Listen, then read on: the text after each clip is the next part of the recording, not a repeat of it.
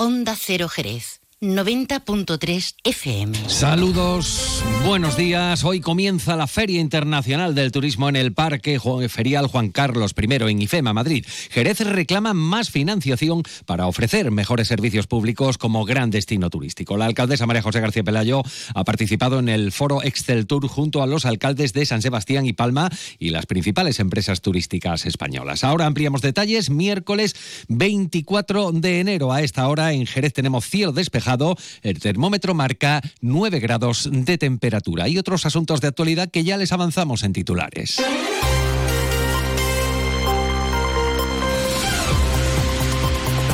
Más de uno Jerez. Juan Ignacio López. Onda Cero. El PSOE se refiere a la autopista AP4 y las obras del tercer carril aseguran que se está ejecutando en distintas fases y se empieza por donde está el embudo. La diputada Mamen Sánchez asegura que deshacer ese nudo facilitará el acceso a la provincia y asegura que el tercer carril también llegará hasta Cádiz. El Grupo Municipal La Confluencia indica que el ayuntamiento no repondrá la mitad de las plazas que queden vacantes como consecuencia de jubilaciones y bajas definitivas de la plantilla. Aseguran que el plan de ajuste elaborado por el Ejecutivo local contempla la reducción de casi un centenar de empleos públicos entre 2025 y 2028.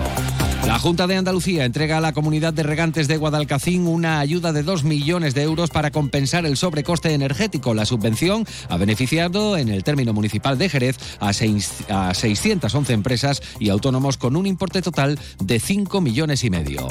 Y el Teatro Villamarta ya tiene oficialmente nueva dirección. Se trata del jerezano Carlos Granados, nombrado por el patronato de Fundarte tras concluir la selección entre 18 candidatos. Ha sido asistente director en el Teatro de Lázaro Zarzuela, regidor musical, ayudante de dirección escénica y ayudante de producción. Y noticia triste para el flamenco, fallece el cantaor Diego Agujetas menos de un mes después de la muerte de su sobrino Antonio Agujetas, el veterano artista, hermano de Manuel de los Santos Pastor e hijo de Agujetas el Viejo, ha muerto en Rota a los 78 años. Antes de entrar en materia vamos a conocer qué tiempo nos aguarda para las primeras horas de este miércoles. Agencia Estatal de Meteorología, Marta Alarcón, buenos días. Muy buenos días. En la provincia de Cádiz eh, tendremos cielo poco nuboso despejado, salvo intervalos de nubes bajas matinales en el área del estrecho. Las temperaturas máximas se mantendrán sin cambios con valores de 24 grados en Arcos de la Frontera y de la Frontera, 21 en Cádiz y Rota, 18 en Algeciras. El viento será de componente este. Es una información de la Agencia Estatal de Meteorología.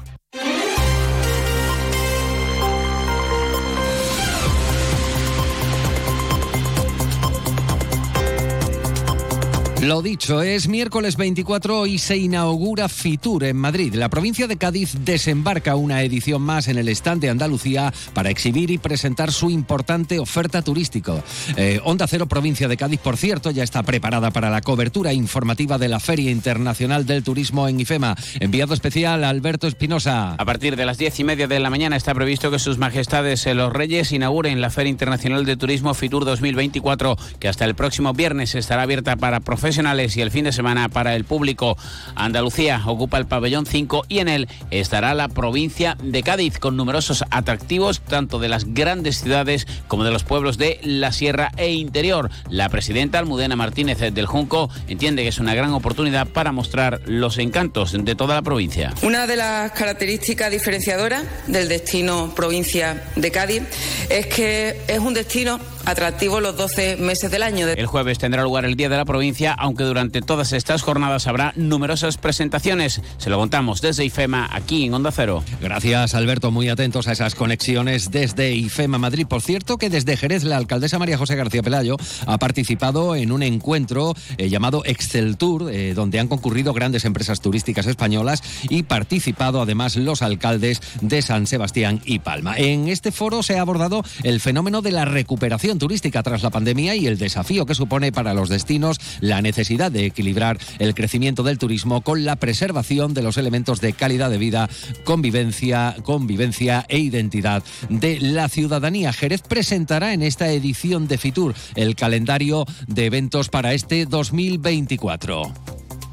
Los eventos de Jerez son eventos que casi casi se han convertido ya en rutina de nuestra oferta turística, pero creemos que es importante redimensionarlos y para eso cuidarlos. Este mismo calendario, junto con, con un vídeo evidentemente promocional de nuestra ciudad, formarán parte de la presentación de Jerez en Fitur, de la mano de la Junta de Andalucía. Sí decirles que vamos a tener también un protagonismo muy especial.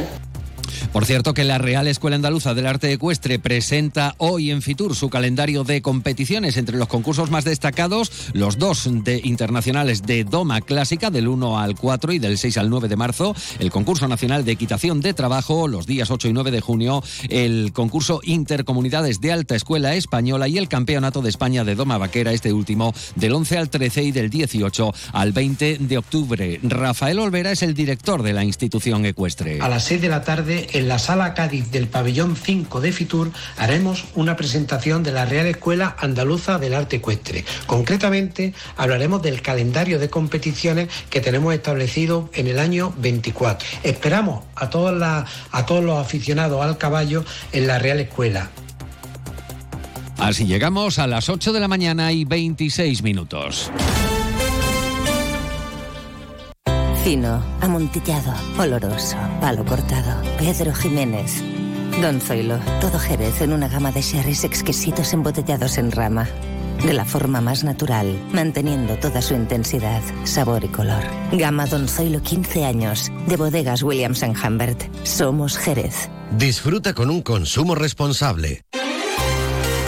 8 de la mañana y 26 minutos. Escuchan más de uno Jerez Noticias en Onda Cero. A vueltas con el tercer carril de la autopista Cádiz-Sevilla, la diputada en el Congreso, Mamen Sánchez, ha salido al paso de las declaraciones realizadas por la senadora del Partido Popular, Teresa Ruiz Sillero, respecto al tercer carril de la autopista, asegurando que el PP tendrá siempre el apoyo del PSOE cuando se trate de defender los intereses de la provincia. No obstante, Sánchez aclara que se empieza a actuar por donde está el embudo, sin menoscabo, añade de trabajar en los estudios y proyectos necesarios para dotar a todo el trazado de tres carriles hasta Puerto Real. Mamen Sánchez. Que es una obra que se tiene que hacer por fase y que en principio esa fase se inicia en el sitio donde hay más, mm, más problemas de, de comunicación, donde hay más retenciones diarias. Y miren, si pensamos, quienes sufrimos esas retenciones que es la salida de Sevilla hacia Cádiz, somos los gaditanos y las gaditanas, son los turistas que vienen a nuestra provincia, son las mercancías que vienen a nuestra provincia, los empresarios. Es decir, que resolver en una primera fase el mayor sitio donde está la, la, mayor complicación beneficia, nos beneficia precisamente y principalmente a los, a los gaditanos.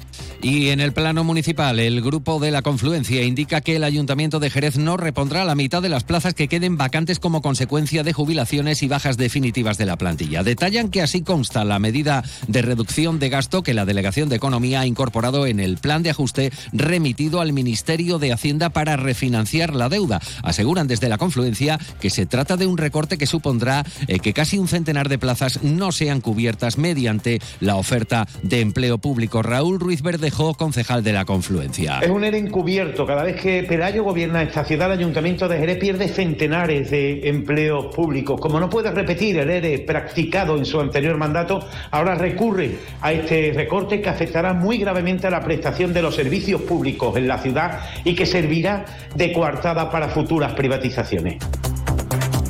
Y la delegada del Gobierno de la Junta de Andalucía, Mercedes Colombo, además del delegado territorial de empleo, Daniel Sánchez, han entregado en la sede de la comunidad de regantes del Guadalcacín la placa de identificación como empresa beneficiaria de las ayudas para paliar el sobrecoste energético sufrido en 2022.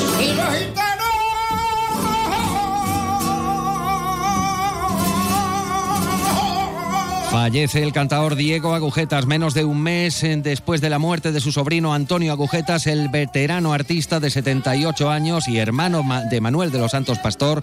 Agujetas e hijo de Agujetas el Viejo ha fallecido en Rota. Triste noticia, por tanto, para el mundo del flamenco. Llegamos así a las ocho y media de la mañana. Continúan informados en compañía de Onda Cero con Carlos Alsina en más de uno. Recuerden que seguiremos pendientes de las conexiones con IFEMA con nuestro enviado especial Alberto Espinosa en la Feria Internacional del Turismo en Madrid. Ocho y media de la mañana continúan en compañía de Onda Cero.